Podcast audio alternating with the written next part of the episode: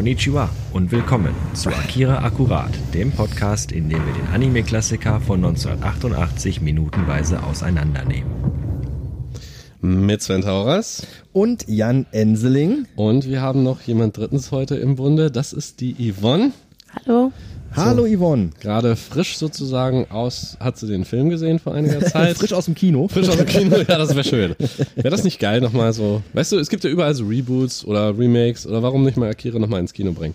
In Bochum wird seit, ich glaube, 20 Jahren äh, einmal im Monat Bang Boom Bang gezeigt. Ja, siehst du. Seit 20 Jahren regelmäßig. Und war doch in Oberhausen auch mal so, dass die irgendwie über 10, 15 Jahre immer From Dust Till Dawn gezeigt haben, ne?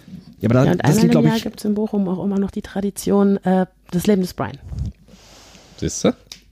Aber ich glaube, in Oberhausen ist es einfach so, dass sie einfach nicht wissen, dass äh, der Film gar nicht mehr in den Kinos läuft. Die haben es bis jetzt nie einer gesagt. Die denken einfach, der läuft halt. Ach so, ja, das Ach kann so. natürlich auch sein. Nein, sie hat den Film vor kurzem zum ersten Mal gesehen. Richtig. Akira. Hat aber ja? unseren Podcast bis jetzt verfolgt.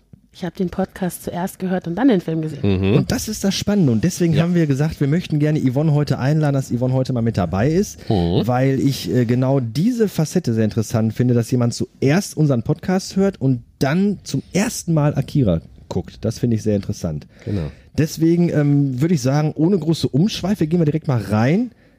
Wie fandest du den Film? Es ist ein sehr, sehr gut gemachter Film, auf jeden Fall. Also ich muss zugeben, ich habe nicht so viele Animes bisher gesehen. Vielleicht drei. Mhm. Und er hat mir auf jeden Fall gefallen. Und war jetzt nicht so, dass ich gesagt habe, boah, ist das langweilig. Wann ist das zu Ende? Sondern es war von der ersten bis zur letzten Minute tatsächlich spannend. Jetzt hast du ja zuerst den Podcast gehört. Richtig. Ähm, da fände ich ja mal interessant zu wissen, konntest du denn durch die Folgen, die du bis jetzt schon gehört hast, bis zu dem Punkt die Handlung irgendwie schon nachvollziehen und, und irgendwie schon dir ein Bild machen, was da auf dich zukommt? Oder war das einfach zu viel drumrum, Nerd, Kopfquark, den wir erzählt haben, dass man irgendwie die Handlung wirklich aus diesen Minuten gar nicht nachvollziehen konnte? Ich habe mir den Film eigentlich angeguckt, nicht weil ich der Handlung nicht folgen konnte, sondern weil ich wissen wollte, wie die Figuren wirklich aussehen, weil die in meinem Kopf ja ganz anders aussehen, als in, äh, äh, ausgesehen haben, als sie dann realistisch waren. Und ich wollte das einfach in Einklang bringen. Wie im Buch quasi, ne? wenn du ein Buch liest, dann hast du ja auch so ein, so ein Bild vor Augen. Genau. Und dann ist es ja dein Film meistens mal doch enttäuschend. Es gab ja früher diese, diese Anime-Serie Kickers. Ja. Mhm. Diese Fußballjungs. Die kleinen Fußballstars. Und die ja, Figuren von Akira haben in meinem Kopf immer so ein bisschen ausgesehen wie diese Kickerfiguren. Ah, interessant. ah ja, okay. eigentlich, auch, eigentlich auch ein bisschen gruselig. Ja gut, mein Vater hat früher immer zu Anime gesagt, die sehen doch alle aus wie Heidi, ne? ich meine, gab's ja. Ja, aber ja. als ich Kind war und Heidi im Fernsehen lief, da war uns ja als Kinder auch nicht klar, dass das eine japanische nee, Serie überhaupt ist. nicht. Das war ja auch so eine Co-Produktion, glaube ich. Dann. Und Kickers war ja auch ein großartiges Ding. Die anderen, die Fußballstars mit Tsubasa und so, fand ich jetzt nicht so prickelnd. Da war immer Krieg auf dem Fußballplatz. Ja gut, Aber ich fand jetzt die Kickers auch nicht so spannend, vielleicht weil ich ein Mädchen bin. Äh, ich habe dann eher diese, ich weiß gar nicht, wie diese Serie heißt. Ich würde sie tatsächlich gerne nochmal gucken. Sailor Moon? Da ging es um rhythmische Sportgymnastik. Also doch Sailor Moon. Nein. Warte, warte, warte, Kommt mir bekannt vor. Habe ich aber auch gesehen, Sailor Moon tatsächlich. Ja, und äh, okay, Mila Superstar mit dem. War mit Volleyball. Mit Volleyball? Ja. Davon gab es ja vor Jahren mal auch eine Realverfilmung als Serie tatsächlich. Mit, ja, ja, ein Reboot und neu aufgemachter Soundtrack, ein bisschen peppiger und so weiter. Gab es tatsächlich nur in Japan natürlich, das sowas schwappt hierzulande nicht rüber. Ja, Mila hat mich immer genervt, dass sie so in ihren Tränen Ja, ja, ja, die, pff, oh, das war ein Drama. Jedes Mal. Aber rhythmische Sportgymnastik gab auch irgendwo. Ja, komm schon. Ja, wie gesagt, ich fand die Serie damals total toll. Also, wenn ich wüsste, wie sie hieß, würde ich sie wahrscheinlich nochmal ja, mal raussuchen, aber. Ja, ich denke mal, das lässt sich finden. Aber darum geht es ja jetzt auch Nee, im Moment nicht. Also, man muss ja auch dazu sagen, Ivi ist ja Quereinsteigerin jetzt. Einmal. Um zurückzukommen zu deiner Frage von vorhin, Clowns habe ich mir tatsächlich wie Clowns vorgestellt. Als ihr immer von den Clowns gesprochen habt, als ich sie dann wirklich gesehen habe, dass das Clownmäßige da tatsächlich meistens nur so ein Ticken war, ja. hat mich das sehr überrascht. Ah, okay, okay. Ich hatte sie mir tatsächlich bunter vorgestellt. Hm. Naja, gut. Aber man konnte euch sehr, sehr gut folgen. Also, ihr habt die Bilder ja immer sehr realistisch beschrieben. Man hatte sie so, so im Kopf. Hast du denn, bevor du jetzt Akira gesehen hast, schon mal im Vorfeld irgendwas über diesen Film gewusst oder mal von dem Film gehört? Oder war das komplett für dich was ganz, ganz Neues? Absolut nichts. Absolut nichts. Interessant, wirklich sehr. Also ich finde das sehr interessant. Ähm, jetzt, okay, wenn man jetzt fragt, wie fandest du den Film, du sagst gut, dann ist das natürlich eine Sache. Geh da mal ins Detail. Also mich würde wirklich interessieren, wie, wie würdest du den Film jetzt im Nachgang äh, versuchen, jemandem zu beschreiben, der ihn noch nicht kennt? Den Film, den Inhalt? Ja. Ähm, es ist ja schon ein bisschen grown up. Mhm. Sehr viel Sci-Fi Mhm. Und, naja, World End Okay. gemischt. Also, und, naja, also, es ist jemand, der durch Experimente zu Superkräften kommt, Mhm. die aber in dem Sinne leider nicht positiv nutzt. Mhm. Aber jetzt spoilere ich den Film und das wollen wir ja eigentlich auch nicht. Darüber haben wir auch mal lange gestritten, wie wir das überhaupt Ja. machen wollen. Ob man das irgendwie schon vorausnehmen soll oder nicht, weil der Film ist halt nun auch schon alt und Mhm. äh, ist immer schwierig, finde ich, an bestimmten Szenen im Film nicht irgendwie vorzugreifen, was passiert. Natürlich wollen wir nicht das Ende komplett erklären hier, auch wenn es vielleicht die meisten, die das hier hören, schon kennen. Obwohl ich letztens noch gesagt habe, dass ich mich sehr darauf freue, dass wenn ihr das Ende erklärt, weil ich das absolute Ende nicht so hundertprozentig verstanden habe und ich hoffe, ihr gebt mir dann noch den Impuls, dass ich es richtig verstehe. Wir hoffen eigentlich bald, dass wir es bis dahin auch verstanden haben. Ah, das erklärt's. Ja, natürlich. Der, der Film lädt, klar, der lädt ein zu Spekulationen, aber äh, mal anders, sagen wir mal rein vom Deskriptiven. Wie hast du dich dabei gefühlt, den Film anzusehen? Was hat der für einen Eindruck auf dich gemacht allgemein? Ähm, er ist gut, er hat auf jeden Fall immer einen sehr, sehr hohen Spannungsbogen, aber ich weiß, dass ihr das ein bisschen anders seht, aber ich finde, es fehlen teilweise auch Informationen. Man das, muss jetzt nicht alles vorgekaut kriegen, aber so ein bisschen mehr Details und ein bisschen mehr Hintergrundinfo wäre echt schön gewesen. Ja, das ist das, was wir Anfang der Woche besprochen hatten, Mhm, als wir genau. gesagt haben, ähm, also ich persönlich finde es halt immer ganz spannend und ganz interessant, diese Art und Weise, den Film so zu machen, ähm, dass man wirklich nicht alles erklärt, dass man viel im Dunkeln lässt. Aber das ist von unserer Warte, Jan, ja auch leicht gesagt, weil wir haben den Ja, ja, Film ja in den letzten 20 Jahren gefühlt 400 Ja. Mal gesehen. Ja, ja. Und ähm, teilweise den Manga auch gelesen und hier und da mal Inter, äh, Hintergrundinformationen gelesen. Wir sind natürlich auch schon echt tief in dem Film drin und ich finde es da dadurch umso spannender, dass du halt jemand bist, der den Film halt noch nicht kennt. Ich wünschte einfach, dass ich noch mal die Möglichkeit hätte, wie bei so vielen anderen Filmen auch, diesen Film noch mal so zu sehen, als wenn es das erste Mal wäre. Ich weiß nicht, wie das bei dir ist, Jan, aber dann, dann würde man halt auch noch mal mit komplett anderen Augen da drauf gucken. Und das ist, das ist jetzt halt schwer, weil das ist eben das, was du auch gerade gesagt hast, dass wir natürlich viele Dinge, die, die einem Ersthörer vielleicht nicht so klar sind, äh, natürlich verstehen und, und, und wissen. Und, und wenn du jetzt sagst, da hätten einige Dinge vielleicht mal ein bisschen besser erklärt werden sollen, Das kann ich das verstehen und nachvollziehen. Ähm, und das ist eben das Spannende daran, weil das bei uns eben halt nicht mehr der Fall ist, leider, weil wir das halt alle schon zu oft gesehen haben und zu tief drin sind. Und ähm, das macht es gerade so interessant. Da, deswegen haben wir gesagt, wir möchten gerne, dass du mal mit dabei bist, weil, weil du einfach dann nochmal eine ganz andere Sicht auf die Dinge hast, eine unbefangenere Sicht natürlich auch dann auch darauf. Und eine, nicht falsch verstehen und auch nicht negativ gemeint, aber eine naivere Sicht vielleicht auch, weil du einfach völlig, völlig offen äh, diesen Film halt siehst und vor allem zum ersten Mal auch siehst. Ja, Sind, vielleicht auch dann noch eine bisschen andere Sicht, weil ich eben nicht so aus diesem Thema komme. ja, Also, ja, ja, ja. Ich habe ja jetzt nicht unendlich viele Animes oder sowas gesehen, sondern tatsächlich kann man sie an einer Hand abzählen. Das war mir aber durchaus auch so. Oh, Also es gibt so ein paar Animes, die Jan zum Beispiel total toll findet, die ich so langweilig finde. Das bei mir aber eh nicht. Also ich bin da auch nicht so tief drin wie Jan. Jan ist ja wirklich so der, der, der Anime-Freak von uns beiden. Jetzt Ähm, guckt er ganz beleidigt. Kann man nur. Aber komm, also Was für Banausen. Ja, ehrlich. er hatte mich dazu überredet, mit ihm Prinzessin Mononoke zu gucken. Ich habe es nur zur Hälfte geschafft. Also Muss mir liegen, ehrlich gestehen. mir liegen auch diese ganzen Mangas nicht, die halt immer so diesen, diesen, diesen äh, ganzen psychodelischen und diesen, diesen, diesen, wie nennt man das denn, Hm. Was meinst du? Dieses immer religionsbezogen Ach so, und dieses diese- diese übernatürliche und mythologisch, Ja, das ja. ist halt auch nicht so meins. Ich bin halt auch eher so ein Freund von diesem ganzen Mhm. Sci-Fi-Geschichten. Und wenn es dann zu sehr abgedreht ist mit Dämonen und Geistern und Engeln, dann bin ich eigentlich auch immer nicht- Ja, raus. das ist nicht für jeden, das ist wohl richtig. Das, äh, das Interessante ist halt, weil Anime wirkt für uns ja immer ein bisschen exotischer, weil das aus einem anderen Kulturkreis kommt. Sie befassen sich auch mit allen möglichen Themen. Es kommt schon, es gibt Anime und Manga auch übers Kochen. Also von daher. Übers Kochen. Übers Kochen, übers Backen. Es gibt das über, über alles. Vom Reitsport bis hin zu, was weiß ich, bis zu Tischtennis. Also das, wo wir YouTube-Videos gucken, machen die Mangas. So ungefähr. Im Prinzip für jedes Hobby kannst du sagen, gibt es einen Manga und einen Anime Okay. im Prinzip. Ähm, das ist es halt. Bei mir ist halt die Art, wie das, weil Anime und Manga nimmt sich die Freiheit, die Stories so zu erzählen, wie sie wollen.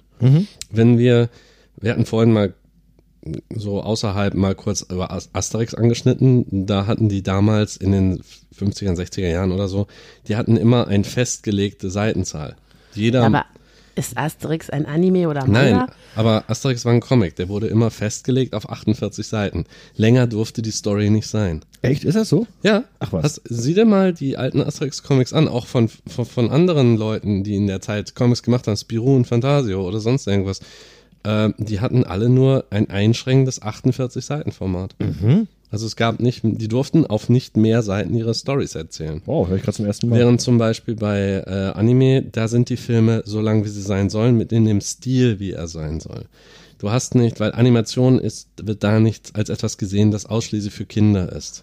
Ja, aber das, Das ist ja schon am Format. Also so ein Manga Ja, ja, hat ja schon mal Umfang Auch, äh, ja. von Genau, Manga kann äh, ganzen Telefonbuch dick sein. Ja, Hat ganze und Trilogien, das 48 stimmt. Ja. Seiten Asterix schaffst du auch mal eben Genau, äh, das, nach den Hausaufgaben am Nachmittag. genau, im Prinzip ist es äh, wie Popcorn essen. Also, aber äh, ich weiß nicht genau, was für mich den, äh, den Reiz ausmacht jetzt an dem, an dem Genre.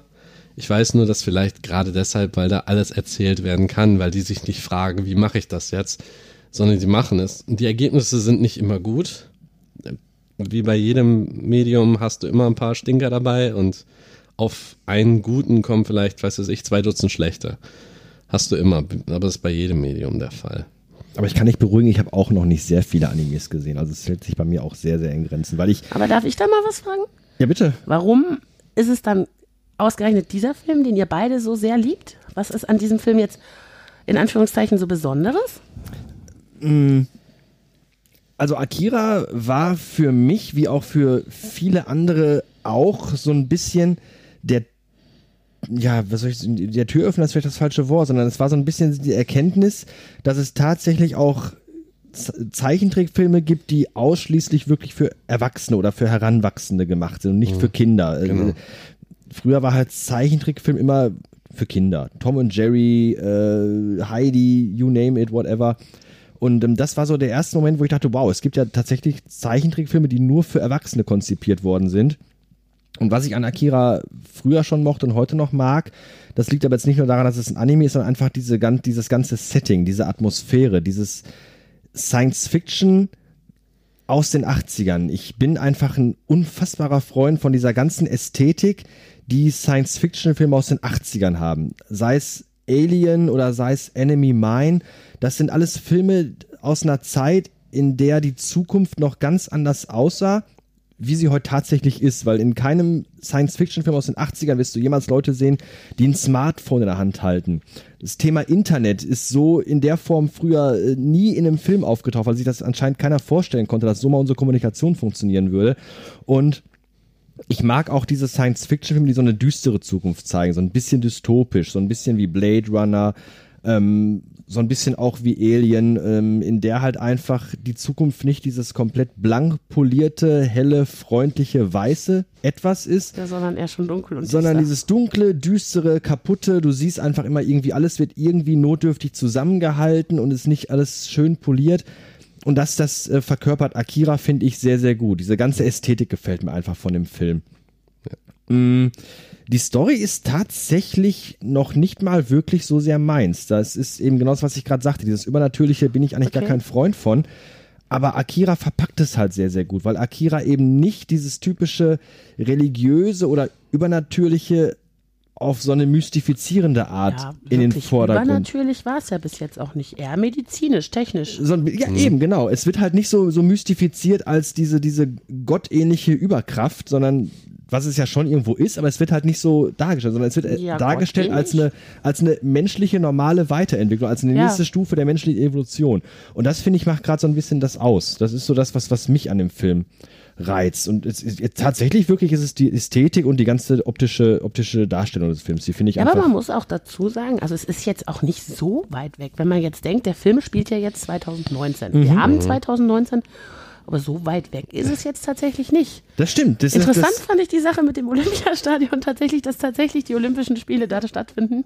ja, das ist zum einen. Zwar vielleicht mit zwei Jahren oder einem Jahr Verschiebung, aber weil es den Dritten Weltkrieg gab. Also Ja, auch ja. da wieder Ja, sind. Nicht, sind nicht da erzählt, aber das ist wirklich interessant, dass vor 30 Jahren wurde gesagt, okay, 2019 Olympische Spiele in äh, Tokio und äh, ja, aber das äh, war ja damals noch 2020. gar nicht entschieden. Nee, also nee, deswegen. Und das ist jetzt tatsächlich nächstes Jahr 2020 finden die halt auch da statt. Ähm, was, Witziges was, Gimmick. was ich Ja. auch interessant fand, ist, ähm, wenn man jetzt mal die aktuelle Lage in äh, Hongkong sich anguckt, wir reden jetzt von äh, Anfang 2020, Ende 2019 rum, diese ganzen Aufstände, die es da gab, wenn man sich einfach nur mal, jetzt unabhängig der, der, von, von, von den Beweggründen der Leute oder der politischen Hintergrundgeschichte, äh, Geschichte, sondern einfach, wenn man diese Bilder im Fernsehen sieht, wie einfach in, Tokio, äh, in, in Hongkong diese, diese Aufstände stattfinden, was da passiert, das Militär greift ein und dann guckst du dir die ersten Minuten von Akira an und siehst einfach diese Studentenaufstände. Es ist wirklich so, so gruselig Parallel. parallel, dass es schon fast erschreckend ist. Ja, aber was ich gut finde, ist, der Film spielt ja sozusagen in der Zukunft, aber die haben da jetzt nicht so Sachen wie fliegende Autos oder Mhm, sonstiges, sondern es ist einfach noch immer, es fahren Motorräder, die sind zwar ein bisschen getuned, aber Ja, aber so, so, so optisch oder optisch technisch. kann sowas tatsächlich funktionieren. Mhm, Fusionsenergie, sonstiges, also ist jetzt nicht wirklich so weit weg von der Realität. Und Genau. das finde ich für einen 30 Jahre alten Film schon erstaunlich. Das ist richtig. Also wenn man sich im Gegenzug dazu Blade Runner anguckt, der zu einer ähnlichen Zeit rauskam, äh, der auch im Jahr 2019 spielt, der ist halt ein ganzes Stück weiter abgedrehter. Ne? Robotermenschen Ja, und ja. Äh, Häuser bis in den Himmel und, und da eben halt auch fliegende Autos, äh, Kolonien auf fremden Planeten. Das hat Akira nicht. Akira Nee. wirkt heute immer noch oder die, die Zukunft, die in Akira dargestellt wird, ist halt sehr nah dran an unserer heutigen Zukunft. Wir hatten das ja auch schon gehabt, Jan, in einigen Folgen, auch was die Klamotten angeht. Ja, richtig. Äh, denk mal an Zurück in die Zukunft, wenn ihr Jahr, ins Jahr 2019, wie die Deine da Jacke, angezogen deine sind. Jacke ist jetzt trocken. Ja, aber auch so einfach die Optik der Klamotten, ja, einfach die, natürlich. diese, diese Einfach nur- Mode, die halt ja, total dieses freakig futuristische ist. Zeug, auch die Gang von, von Tannen, diese Ja, komischen ja, ja. Helme. Und, weißt du, der eine das so aussieht, als hätte, könnte man nur mit dem, Nagel, mit dem Hammer draufschlagen, Richtig, weißt richtig.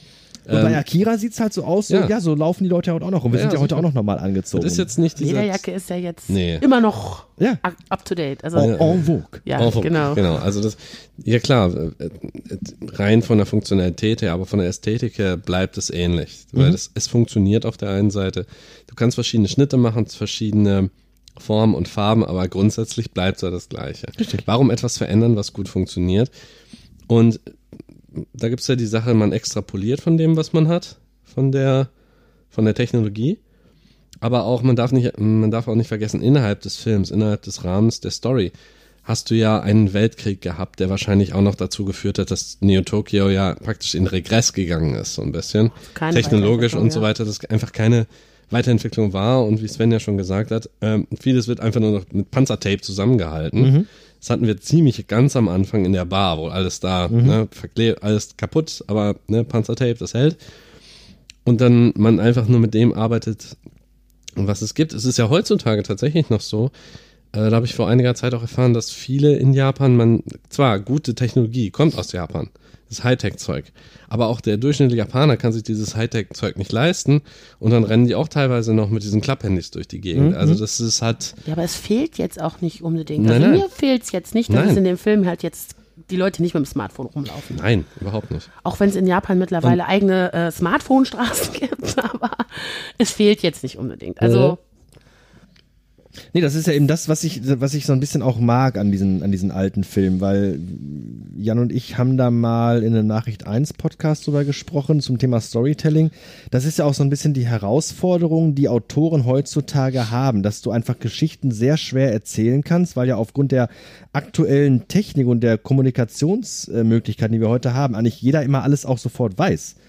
Äh, dieser, dieser, dieser Punkt, in, wenn in, in Handlungen, in Filmen irgendwie irgendjemand irgendwas noch nicht wissen soll oder irgendwas erfahren muss, dann müssen die Leute den irgendwie erreichen. Früher ging das nur über stationäre Telefon, über Festnetztelefon, im besten Fall auch irgendwann mal übers, übers Handy. Also Aber du Koffer musstest groß. irgendwie halt auch zu den Leuten hinfahren und mit den Leuten interagieren. Und heute ist das eine, eine Sache, die du in, in, im Storytelling gar nicht mehr so anwenden kannst, weil der Zuschauer sofort sagt, ja, warum ruft er den denn nicht an? Warum schickt er dem keine WhatsApp? Warum Ja. schickt er dem nicht direkt ein Live-Video? Das macht heute auch viel Storytelling schwieriger, wenn nicht sogar kaputt. Es gibt natürlich immer auch sehr positive Lösungen.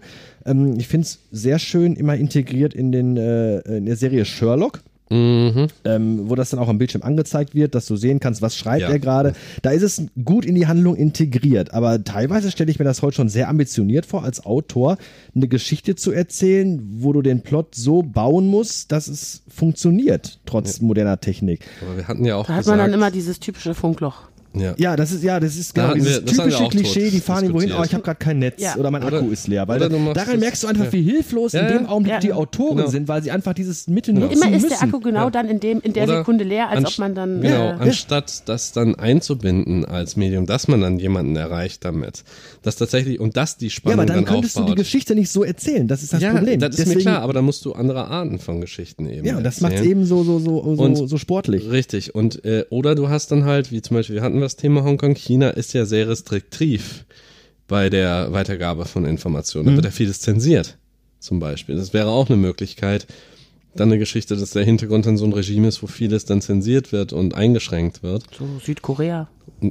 Ja. Ne? Korea zum Nein, Beispiel. Nordkorea ist es ja. Nordkorea, Ja, Nordkorea. Und äh, in Akira hat das natürlich dann auch den Vorteil des Storytelling. Wir, die haben keine Handys, die äh, kommunizieren tatsächlich immer, die interagieren miteinander, immer persönlich.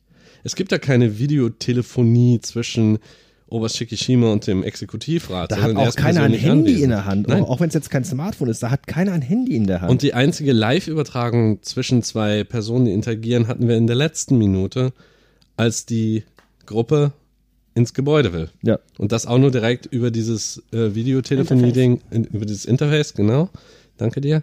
Über dieses Interface mit dem Wachmann. Das ist auch eine Sache, die damals äh, äh, Star Wars gut gemacht hat.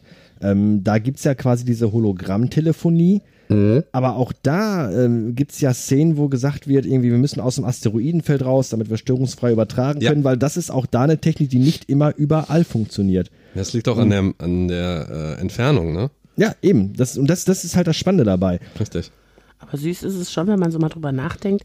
Dieser Communicator, den die damals hatten, als neueste Errungenschaft der Technik. Äh, jedes Billig-Smartphone kann mehr als dieses Ja, Teil. ja, inzwischen also ich, schon, ja. ich, ich, ich finde es immer spektakulär, wenn man sich das wirklich mal vor Augen führt, dass du quasi heute mit einem Gerät, das so groß ist wie deine Handfläche, äh, in Echtzeit mit Leuten auf der anderen Seite der Erde Videotelefonie betreibst, in Echtzeit. Und zwar Mhm. Ja. kann das jeder, nicht nur irgendwelche Regierungsmenschen, äh, Nee, nee. Menschen, sondern jeder. Ich, jeder kann sich, ich kann jetzt Australien anrufen und mit meiner Oma in Australien in Echtzeit Videotelefonie machen. Ja. Das ist unfassbar eigentlich. Und das, das, das nehmen wir alle so einfach nur so hin. Und jeder Ja. denkt sich irgendwie, hm, wieso geht das nicht schon wieder? es ist halt eine unfassbare Technik die dahinter steckt. Und, und eine abgefahrene Zeit, in der wir leben. Aber das ist eben das, was, was ich immer so faszinierend finde, was mich halt fasziniert an diesen, diesen Science-Fiction-Geschichten aus den 80ern, weil da war das Denken über die Zukunft halt noch ein anderes. Und ähm, das, das finde ich, macht gerade so den Reiz aus 80er Jahre Science-Fiction-Filmen aus. Das ist einfach Aber diese macht euch Zukunft. nicht auch ein bisschen Angst, dass die das, die, dass dafür die das damals Zukunft war und wir da jetzt drin leben? Fühlt sich Ähm, irgendwie alt. Nee, nee, es macht, es macht mir keine Angst. Ich finde es manchmal ein bisschen schade, dass es. Äh, ich, ich sage immer ganz gerne, eigentlich ist die Menschheit für die Technik, die wir haben, noch gar nicht bereit. Ne, wie, wie gesagt, ich habe gerade gesagt, wir können mit einem Handy oder mit einem Gerät so groß wie unsere Hand nach Australien in Echtzeit telefonieren. Stattdessen schicken wir uns gegenseitig Fotos, wo wir Katzenohren aufhaben. Das ist so, so dieser Widerspruch irgendwo, was, was, was möglich ist und wofür wir es nutzen. Ja, natürlich. Ja gut, klar. Ähm, das gab's aber auch bei vielen 80er Jahren Science-Fiction-Dingen, dass die Technologie hatte immer zwei Seiten. Du hast das Unterhaltungstechnologie und die Technologie als Werkzeug waren immer zwei verschiedene Schienen. Ja, richtig. Ja, so zum Beispiel in 80er Jahre äh, Film, aber Sci-Fi-Film hast du immer noch solche Arcades. Du weißt schon, diese Spieleautomaten oder Videospielhallen, wo du tatsächlich noch Geld reinsteckst, anstatt diese Heimkonsolen zu haben.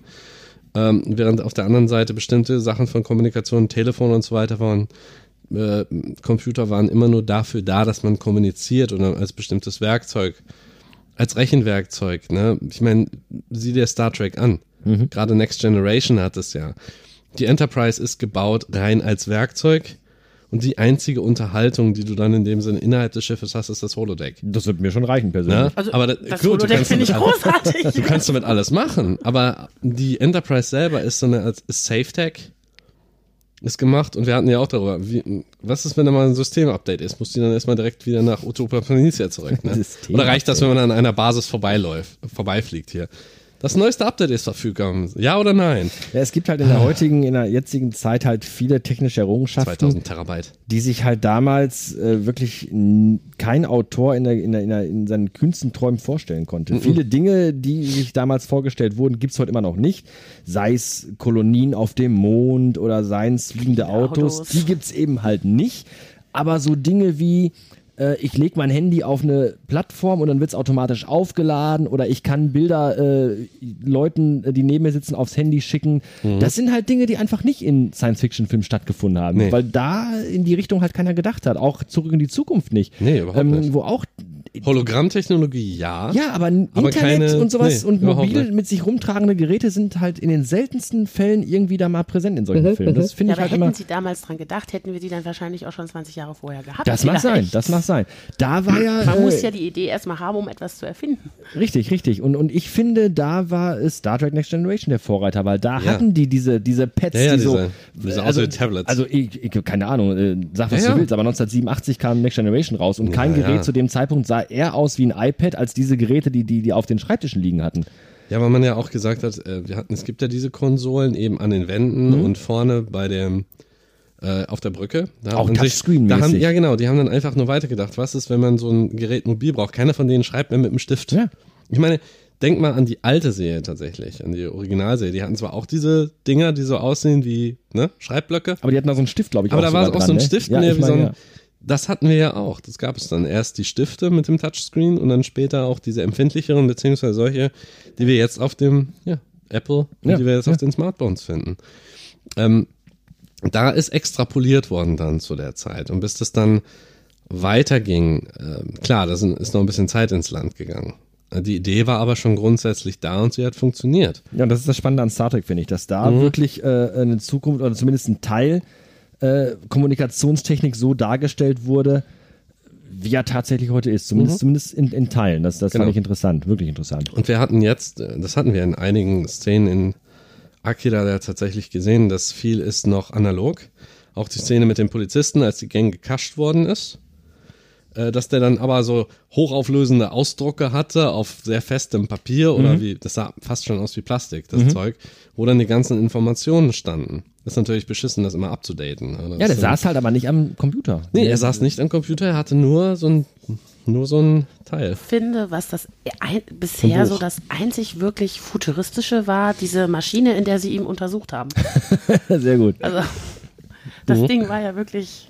Ja, ansonsten ist der halt nicht CT sehr Science-Fiction-mäßig, das stimmt Ja, das schon. stimmt. Es ist halt einfach so eine dystopische Zukunft, wo sich, äh, wie du ja auch schon gesagt hast, Jan, wahrscheinlich durch den Dritten Weltkrieg viel technologisch einfach ja, zurückentwickelt hat oder nicht, nicht weiterentwickelt wurde, weil einfach die, die Mittel vielleicht gerade in dem Moment gar nicht da war. Ich bin jetzt, glaube ich, zum dritten Mal auf den Fuß getreten, Entschuldigung. Nichts passiert. Und ähm, Ich lebe noch. das, das, das, das macht so ein bisschen auch den, den, den Charme, finde ich, aus. Einfach Ja. den Charme und die Atmosphäre des Films. Dass das halt nicht so eine hochglanzpolierte Super-Zukunft ist, in der alles top und alles super Die ist. sind ja auch dann langweilig. Da musst du dann, das ist es ja gerade, das war das Problem in Star Trek Next Generation. Als die Serie kam, hatte Roddenberry ja vor, dass alles immer so schön äh, Friede, Freude, Eierkuchen ist und es keine Konflikte gibt zwischen den einzelnen Personen. Aber das in Verbindung mit dieser Idee, dass man halt solche Abenteuer erlebt, dass man auf Forschungsreisen geht. Das ist eben die, dass die Technologie so sicher ist. Du kannst deinen Tee perfekt heiß haben, so wie du ihn haben willst. Du kannst dir nicht mehr die Finger daran verbrennen. Und dann sind auch noch die Leute immer nur nett und höflich zueinander. Das macht kein gutes Fernsehen aus.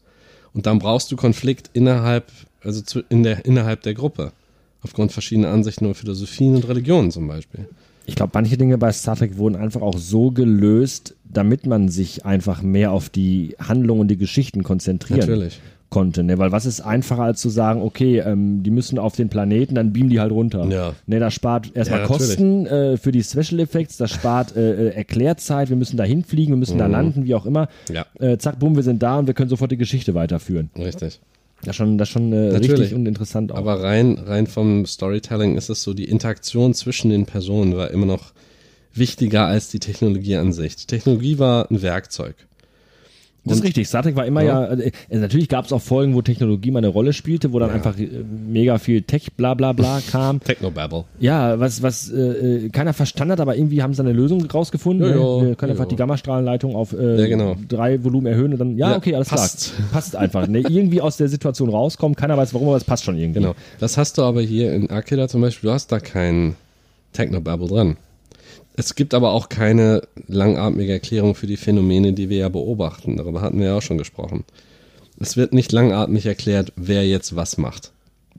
Oder wie das Phänomen vor sich geht. Wir wissen, dass es existiert. War jetzt bis zu diesem Zeitpunkt des Films aber finde ich auch noch nicht nötig. Es wird auch niemals wirklich wörtlich gesagt, ne? In dem Sinn. Also es gibt keinen, der jetzt sagt, da passiert das und das. Ja, aber es kann Nicht ja so noch kommen. wirklich. Ja. Und so, schauen wir mal weiter, ob es jetzt passiert oder erst später. Sollen wir mal In die äh, nach Minute knapp einsteigen. Ne? 30 Minuten in Minute 48 einsteigen? Ja, natürlich. Dafür sind wir ja hier. Wenn noch jemand da ist, der noch nicht ausgeschaltet hat, können wir jetzt mal in Minute äh, 48 gehen. Ja, wir sind Genau. äh, stehen geblieben äh, Ende, äh, Anfang letzter Woche, Anfang dieser Woche. Ich Mhm. Ja. bin schon komplett, ich fange nochmal ganz von vorne an. Wir sind stehen geblieben am äh, Beginn dieser Woche, dass ähm, wir die Überblendung zurück zu Tetsuo hatten, Mhm. der ja an die Decke in seinem Zimmer geblickt hat und gehen jetzt in der Minute wieder rein. Und ähm, was wir jetzt sehen, sind natürlich wieder die massiven Kopfschmerzen, die ihn mal wieder ergreifen. Und ich glaube auch, dass jetzt er scheint gerade echt so einen Schub zu haben, so, so, so, eine richtige, so eine richtige Migräne oder Kopfschmerzwelle. Und ähm, vielleicht ist auch jetzt genau das der Punkt, an dem er sich wieder so ein, dass er vielleicht wieder die nächste Ebene erreicht Möglich.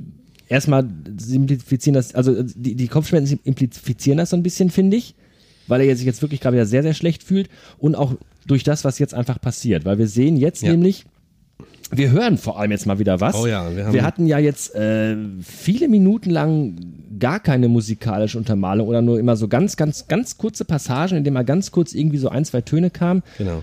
Und äh, jetzt kommt tatsächlich wieder so. ja, Der eigentliche, Musik ist vielleicht ein bisschen übertrieben, aber es gibt zumindest. Äh, der Soundtrack ist da. Soundeffekte, Ja, es, genau. ja es, das vor allen Dingen, der besteht da, das wie heißt das Stück? Dolls Polyphony. Dolls ne? Polyphony, Das hattest du richtig. Gesagt, genau. Und ähm, was auch passend ist für die Szene, denn das, was Tetsu sieht, äh, wir hatten Spielzeuge ja schon gesehen und jetzt sieht er, wie winzige Spielzeuge auf sein Bett klettern, von allein. Ich habe mich immer gefragt, sieht er die jetzt wirklich oder hat er eine Halluzination? Das ist eine gute Aber Frage. wenn ihr davon ausgeht, dass er die nächste Stufe sozusagen seiner Fähigkeiten entwickelt, vielleicht bewegen die sich ja dann wirklich. Aber das- ich hatte immer beim ersten, also beim Schauen immer impliziert, dass es eigentlich eher eine Halluzination ist und das nicht real Es könnte ist. beides sein. Also ich würde auch sagen, ja, man könnte jetzt auch annehmen, dass er vielleicht durch seine telekinetischen Fähigkeiten vielleicht das gerade jetzt irgendwie auch entstehen lässt, aber ich bin eigentlich auch eher bei Yvonne, dass das wirklich, dass er Halluzinationen hat. Es Weil wir hatten von das ja auch außen. schon in der Szene, als ähm, als er zum ersten Mal diese, diese Attacken bekommen hatte, Ja. Hat er ja auch heftige Halluzinationen. Genau, und hat ja auch diese Vision gehabt, ne, wo er in den Boden reinfällt Ja, und richtig. diese Gedärme aus ihm rausquillen und diese ganzen Sachen. Schon eklig, oder? Ja, das war nicht schön. Ähm, Zum Glück ist es kurz. das war ja auch nur eine Halluzination. Und da, die, die, dem ging auch voraus, dass er wieder diese, diese, diesen, diese Attacke hatte und dadurch wieder eine Ebene weiter ging in seiner Entwicklung. Und ich Ja. glaube, das ist auch hier der Fall. Er geht jetzt äh, durch diese Attacke Genau. wieder eine Ebene weiter und dem gefolgt sind jetzt die Halluzinationen. Das, ist quasi so, so, so, das, das, das kommt halt automatisch nach der Weiterentwicklung hat er halt diese Halluzination. Ich finde übrigens in der Einstellung gerade interessant, wenn wir auf den Nachttisch gucken, Telefon hier mit Kabel dran übrigens. Ne? Mm, ja, ja. Ah, ja. So viel zum Thema schönes, 2019 und Aufgezwirbeltes. Aber die gibt es in den meisten Krankenhäusern heutzutage tatsächlich noch. Ja, da sind wir wieder da. Ne? Wir haben Zukunft und trotzdem haben wir noch Telefon am Kabel. Also Ja. von daher so, so, das ist schon, äh, Auf der einen Seite sagt man, ja, aber ist doch gar nicht die Zukunft. Spielt ja, wurde er gedreht oder ja. wurde er produziert 86 88. oder 88, danke, aber äh, trotzdem sieht es ja immer noch aus wie heute. Ja, ja, es ist ja auch heute. gesagt, Es ist in den ja auch meisten heute. Krankenhäusern sehen die Telefone auch noch exakt so aus und du kannst damit gerade mal dann noch die Schwester rufen und das, den Fernseher anschalten. Genau, Fernseher aber Telefon bedienen, ja. Genau. Ja. Aber wie du schon sagtest, der Soundtrack, der unterstützt sehr viel. Vor allem, wir hören eine, ich glaube, eine weibliche Stimme dieses und äh, als Dolls Polyphony. Und das erinnert mich ein bisschen an äh, die Sachen, die Carl Jenkins gemacht hat. Der dann, also da Adiemos zum Beispiel, das sind seine ganzen Adiemos-Alben, Ja. äh, in der er selber gesagt hat, die Stimme als Instrument. Und bei Dolls Polyphony hat man ja immer nur nicht wirklich ein Wort drin, sondern ein Lauten, sondern sowas Lautmannes. Dieses Bram, Bram, Bram, Bram, Bram, Bram, Bram. Es klingt so ein bisschen Bram, so, als wenn das auch einfach nur ein Ton wäre, der über so einem Ja. Synthesizer so immer so verschieden richtig. gepitcht wird. Und das ist dann einmal durch und wahrscheinlich ist, kann es sein, dass das eine und dieselbe Sängerin ist, nur dass man das mehrfach. Singt doch gar keiner. Doch, das ist Gesang. das ist schon eine menschliche Da Stimme. ist eine menschliche Stimme dahinter. Würde ich auch sagen, Das ja. geht dann noch einen Schritt weiter, dass man dann kein Instrument hat, sondern tatsächlich so ein, einfach nur so ein Klingen wie so ein, von einem Synthesizer, wie Sven sagt, äh, der dann durch die menschliche Stimme nachgestellt Hm? wird. Und es ist immer nur der, das gleiche, nicht einmal Wort. Das soll nur ja derselbe schon Laut. Niedliche Melodie sein, aber ich Ja, finde sie irgendwie aber, beängstigend. aber durch den sagen. Titel Polyphony ist es also Mehrton. Es wird ja auch überla- überlagert. Wird dann auch stark überlagert. Und das, das macht die Sache gruselig dann am Ende. Ich finde auch, es, also es ist nicht wirklich gruselig, aber irgendwie, wenn du diese Szene anguckst, wie diese drei Figürchen da jetzt aufs Bett krabbeln, Ja, die Ähm, sind jetzt nicht wirklich Nee, erschreckend, nee, aber sind man hat trotzdem so ein beklemmendes Gefühl, finde ich. Ja. beklemmend. Es, Genau, es ist ja, so, sehr schön. irgendwie fühle ich mich unwohl dabei. Ja, genau. Ja, ja. Und es sind interessanterweise drei. Wie viele Kinder haben wir schon gesehen? äh, ja. Du spoilerst schon wieder.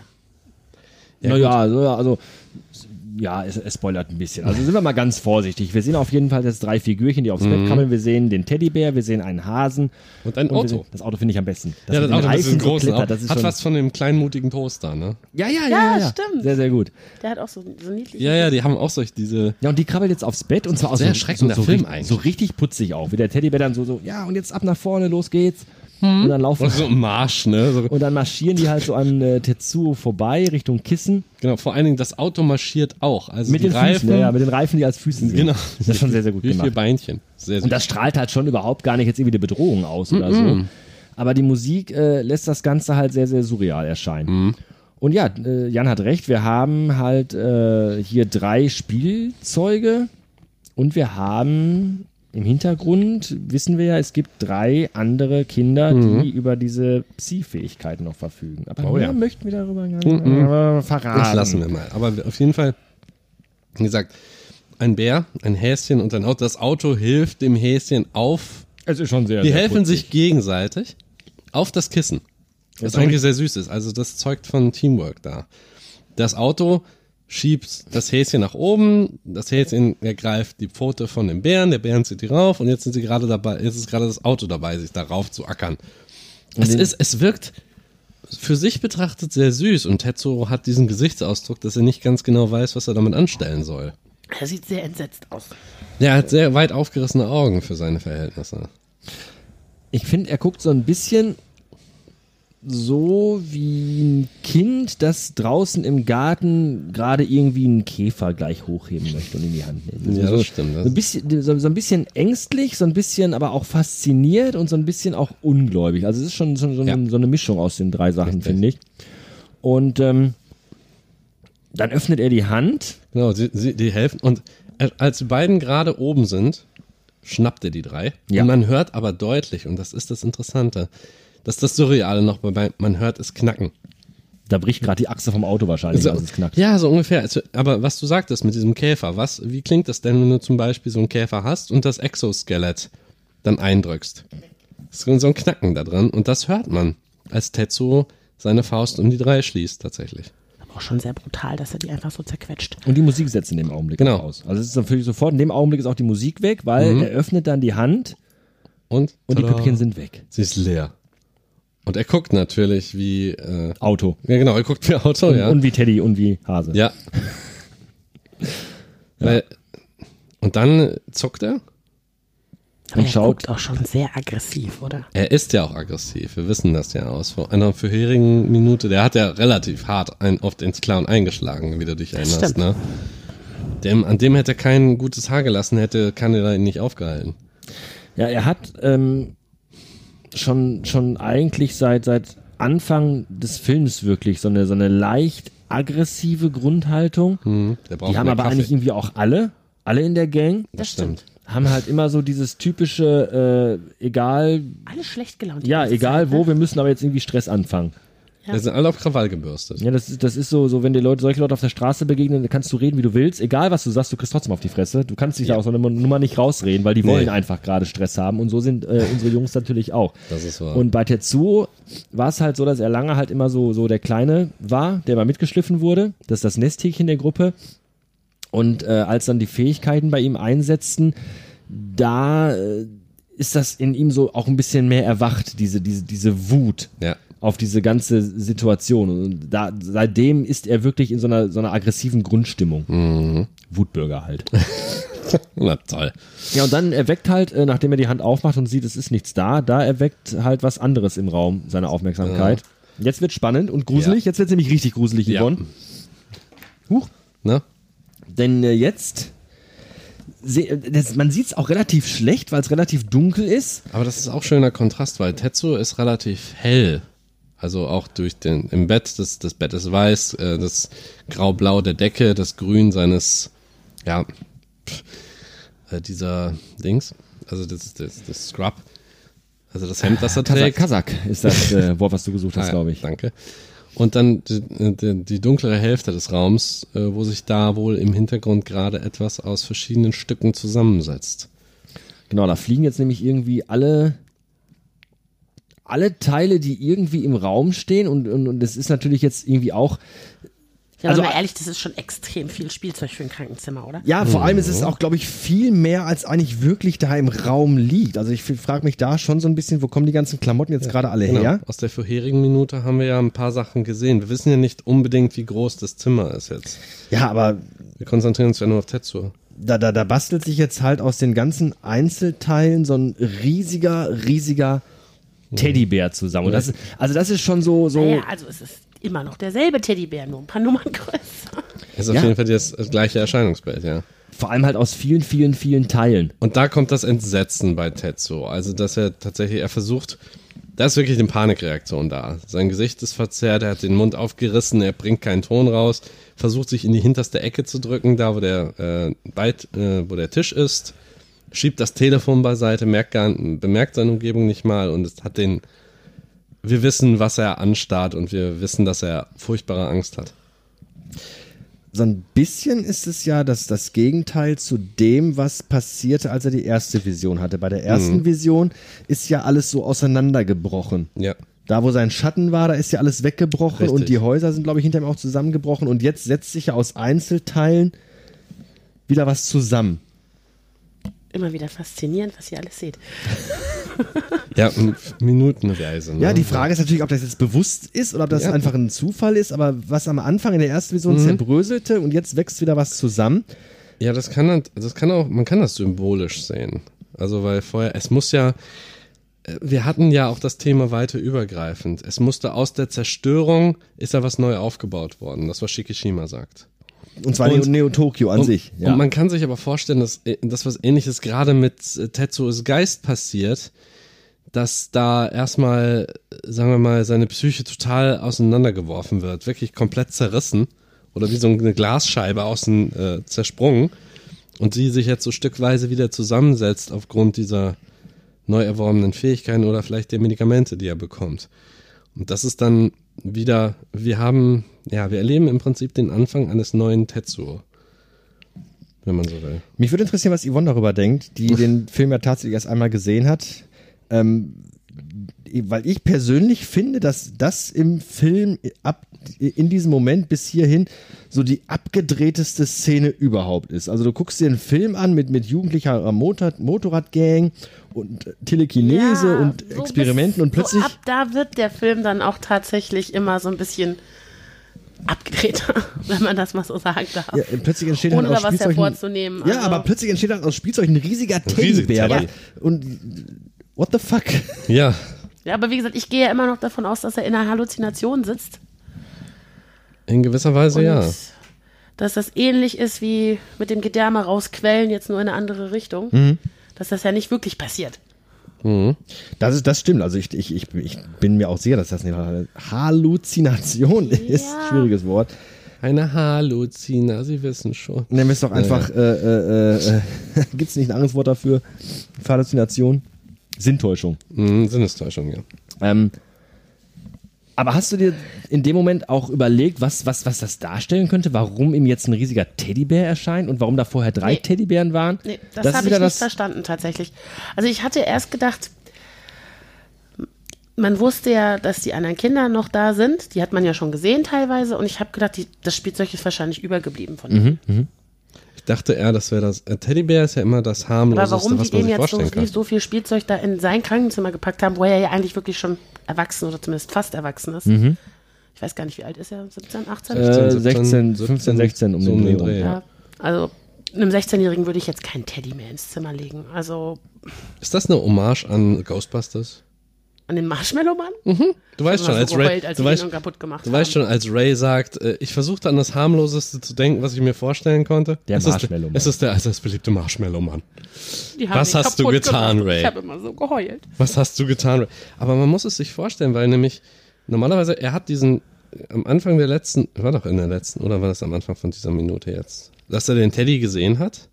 Das war bei der letzten Letzte Minute. Minute, das war am genau. Montag. Äh, hat er ja den Teddy in seinem Bett bemerkt und hat den Bär achtlos beiseite geworfen. Mhm. Naja. Und Meinst du, Teddybär. das ist jetzt die Strafe, weil er den Teddy Nein, weggeworfen aber hat? es ist dann, es ist, es bildet so einen Kontrast innerhalb der Szene, weil ein Teddybär ist ja harmlos. Und für ihn stellt er ja überhaupt keine Gefahr dar. Er schmeißt ihn ja einfach weg. Achtlos. Ja, und dann plötzlich hat er die Figur eines riesen Teddybärs, die vor ihm auftaucht und er hat eine Scheißangst davor. Aus dem harmlosen, was er sich vorstellen konnte oder was hätte da sein können, erwächst jetzt Also ein jetzt riesiger mal ganz Albtraum. ehrlich, äh, wenn irgendwas drei Meter groß vor dir steht, Ja. egal was es ist, Was hätte sich ich aus den Angst. Teilen in einem Zimmer zusammengesetzt hat. Ja. Aber dann Ich trotzdem ist es immer noch die Form des Teddybärs. Und das macht es erst recht erschreckend. Die Frage ist ja Also auch, gruseliger wäre es jetzt nur noch, wenn es ein Clown wäre. die Frage ist ja auch, was, was, was will der Teddybär? Das wissen wir Ne, nicht. was, welche Intention hat der Teddybär? Tja, Aber gute es ist Frage. jetzt auch nicht so ein Horror-Teddybär. Er will ihn es ist bestimmt nicht so einer in mit den so spitzen Zähnen oder so. Nein, nein, er sieht ja jetzt nicht böse Es aus. ist immer noch der liebe, freundliche Teddybär, der vorher da war. Genau, es ist immer noch Also dasselbe wirklich Lächeln, dieselben ist er gleichen nicht, er ist Augen. einfach nur groß. Ja, aber die Art, wie er sich eben zusammensetzt, wie er diese Form annimmt, die ist grausig.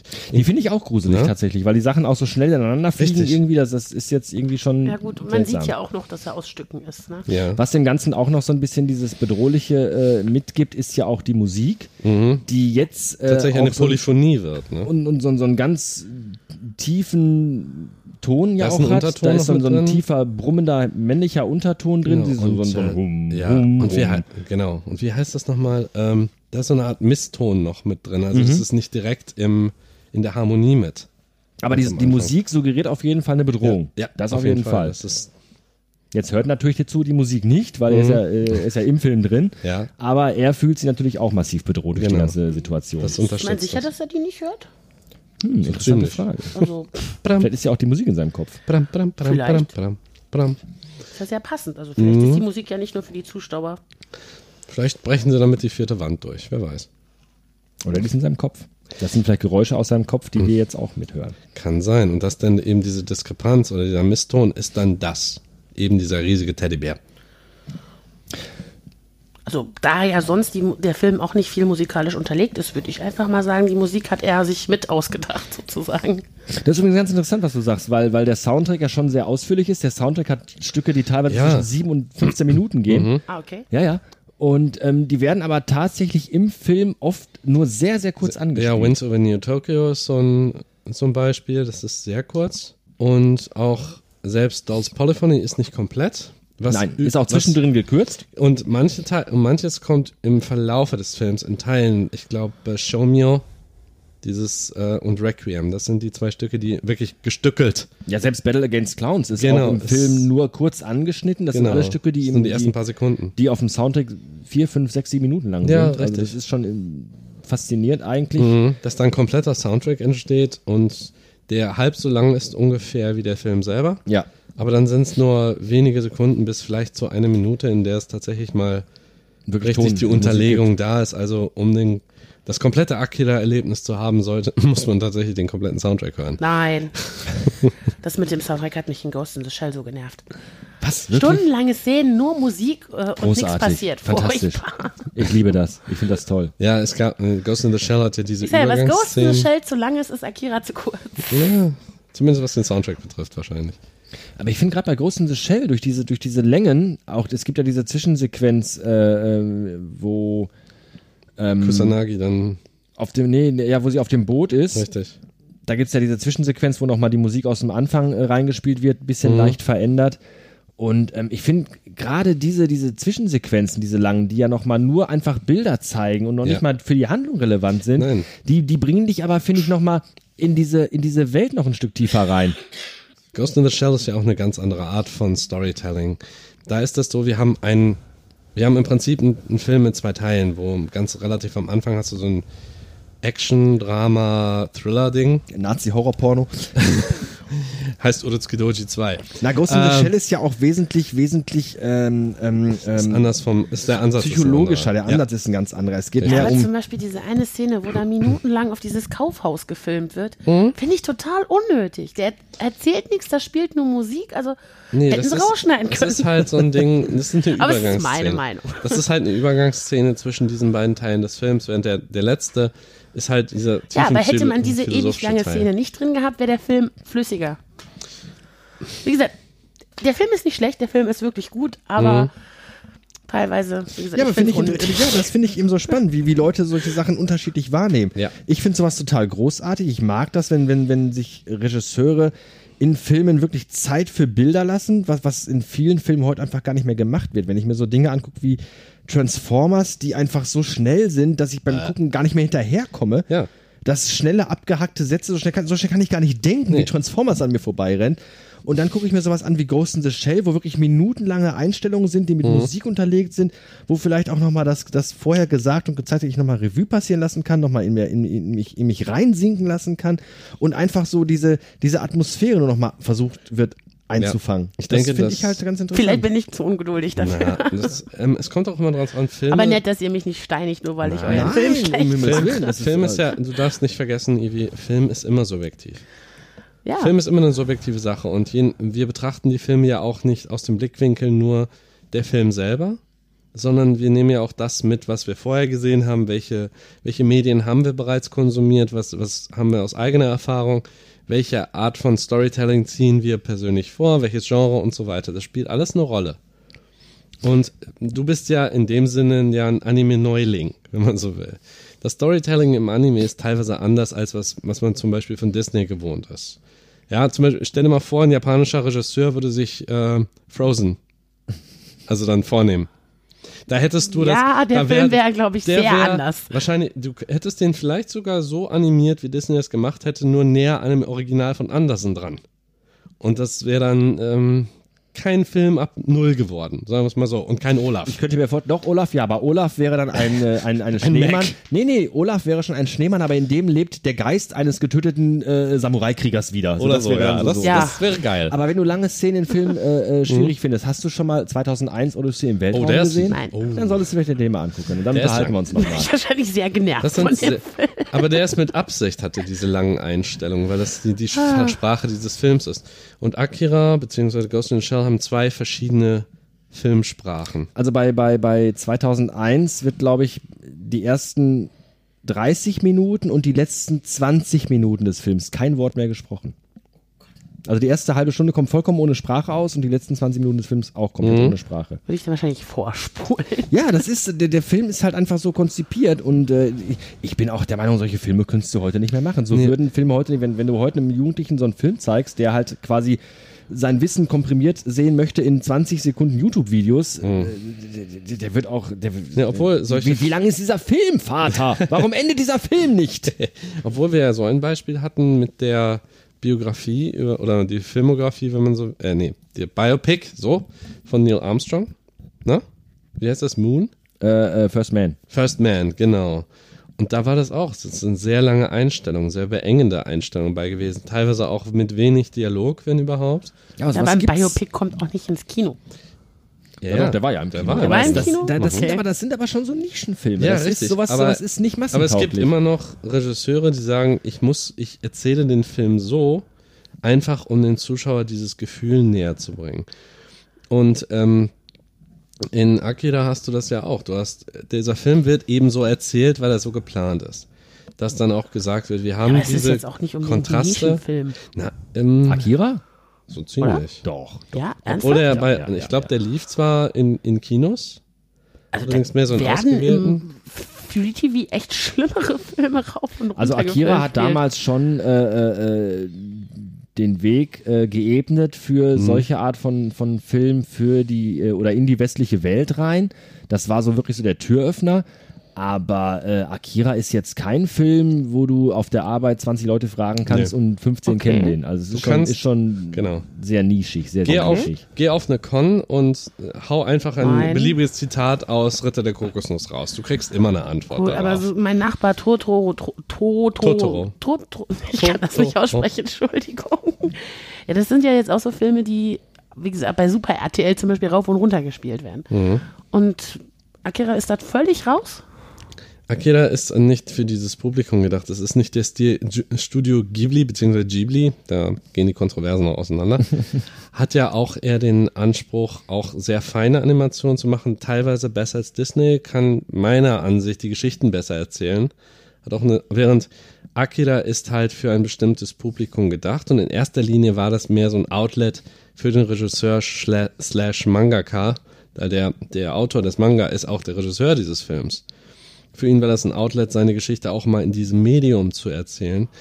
Wobei Ja, man. aber er hat jetzt schon so dieses 80er-Jahre-Film ja, äh, sicher. Feeling. Also, er ist ja da aufgewachsen. Ne? was weiß ich, was lief denn in den 80ern noch? Turtles, sonstiges. Genau, also aber vergleich Von der das- Machart ist es sehr, sehr Genau, ähnlich. aber Es ist, jetzt ja. nicht so ein, so ein Nischending, so ein Aber vergleich Schwarz-Weiß-Film oder so. Ja, ja, aber vergleich mal die Art des Storytelling mit einem anderen Animationsfilm aus dem Westen, was weiß ich, mit Disney, der in dieser Zeit entstanden ist. Was hattest du? Ein Jahr später Oliver and Company. Ja, Bei Disney. aber bei Disney lief zu dem Zeitpunkt auch solche Sachen wie Elliot, das Schmunzelmonster ja, und richtig. sowas. Also, Aber das Problem halt, dass sich die, äh, die Disney Company selber hat sich eingeschränkt durch die Idee, dass man, sie haben angefangen, Märchen zu erzählen mit 19, 1937 mit Schneewittchen. Und danach haben sie sich in diese Nische gedrückt, dass Animation, die nur für Kinder sein darf, nur dieses Märchenhafte und Abstrakte sein darf, nicht dieses Realistische, was wir in Akira sehen. ja, was ist. Äh, dementsprechend hattest du ja noch Captain Future, He-Man. Also ich habe es nicht geguckt, aber vom, Ja, aber vom, vom das eine- Feeling her ist es ähnlich. Obwohl He-Man echt schlecht war.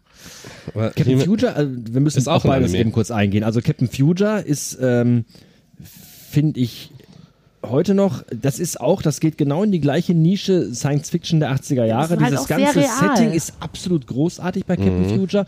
Natürlich ist das Storytelling schon so ein bisschen auch für jüngere Menschen gemacht und auch Genau. äh, so angelegt, aber so, so rein optisch und, und, und so von dieser ganzen Science-Fiction-Seite her ist Captain Future absolut großartig. Mhm. Es hatte viele Einflüsse von Star Trek, man merkt das auch. Ne? Ja, ja, ja. Also dieses, das Schiff, die Komet zum Beispiel, war immer ziemlich cool. Also die Verwandlung der Komet in einen Kometen sah richtig geil aus. Und He-Man, wenn du, also He-Man habe ich als Kind geliebt. Ja. Ich fand He-Man großartig. Wenn du dir heute, wenn du dir heute He-Man anguckst, weil du Schau denkst, oh, fand ich früher toll. Schau Leute, ey, macht es nicht. Guckt euch heute nicht mehr He-Man an. Nein. Also es ist so schlecht, es ist so unfassbar schlecht. Ja. Also wirklich lieber diese, es ist, es ist bei Netflix seit einer Weile und dachte ich, oh wow, He-Man bei Netflix, Wahnsinn. Äh. Eine Folge, zwölf Minuten, dachte ich mir, Alter, nein, geht nicht. Geht überhaupt, ist unerträglich. Ja, ja. Die Storys sind so schlecht und es ist Ja. so, so grottig. Und immer die Moral am Ende. Die Moral am Ende immer dieselben Bilder und es ist Moral ist ja schön ja. und gut, aber du musst ja nicht unbedingt mit der Keule um die Ohren gehauen Es kriegen. ist wirklich schlecht. Also äh, He-Man sollte man, wenn man es als Kind geguckt hat, wenn man so unser Jahrgang ist, Anfang 80er, Mhm. Ja. habt's lieber so in Erinnerung, wie ihr es habt und äh, macht euch das nicht kaputt. Ja, Das oder ist, macht eure eigenen Stories.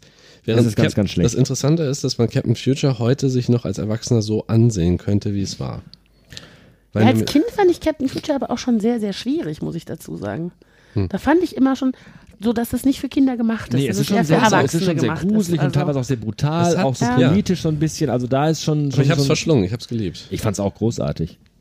Es ist, ja, es ist, aber du kannst. Nerd bleibt Nerd, egal aber- ob er 8 oder 80 ist. Aber das ist es ja gerade. Ich denke mal, Anime hat diesen Anspruch nicht unbedingt immer nur klar, die decken eine bestimmte Nische ab, da ist Marketing mit drin und das soll ja auch für eine bestimmte Altersgruppe sein zum Beispiel. Aber bestimmte Serien, auch selbst Sailor Moon oder das, das neue, das Reboot Sailor Moon Crystal, kann man sich auch noch als Erwachsener ansehen und tatsächlich was rausziehen. Ist das da, die- wo die Drogen kocht oder warum heißt das so? Breaking Bad Sailor Moon, ja. Ja, so, irgendwie sowas in Äh, der Richtung.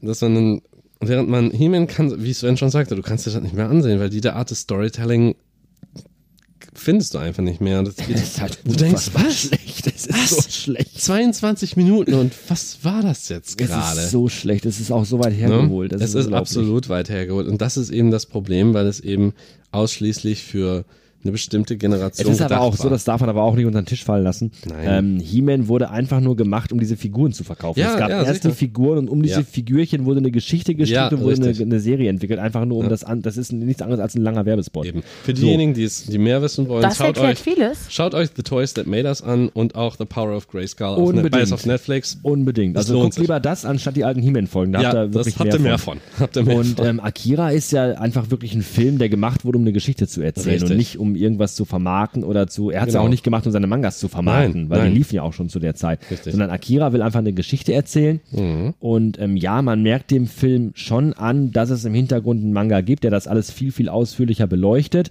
Wobei aber auch der Regisseur immer sagt, dass der Anime keine Verfilmung des Mangas ist, weil im Manga sich die Geschichte ganz anders entwickelt. Sie ist im Groben gleich, aber doch irgendwie anders. Also der sagt auch, der Regisseur sagt ganz klar, der Film für sich ist eigenständig. Du musst den Manga nicht kennen, um diesen Film zu gucken. Andersrum musst du, auch wenn du den Manga gelesen hast, den Film nicht noch hinterher gucken. sondern Es sind zwei völlig eigenständig erzählte Medien, ja. Geschichten. Ne, das ist also einfach mal so. Und ja, ähm, der, der Film lässt viele Fragen offen. Ich persönlich finde das nicht schlimm.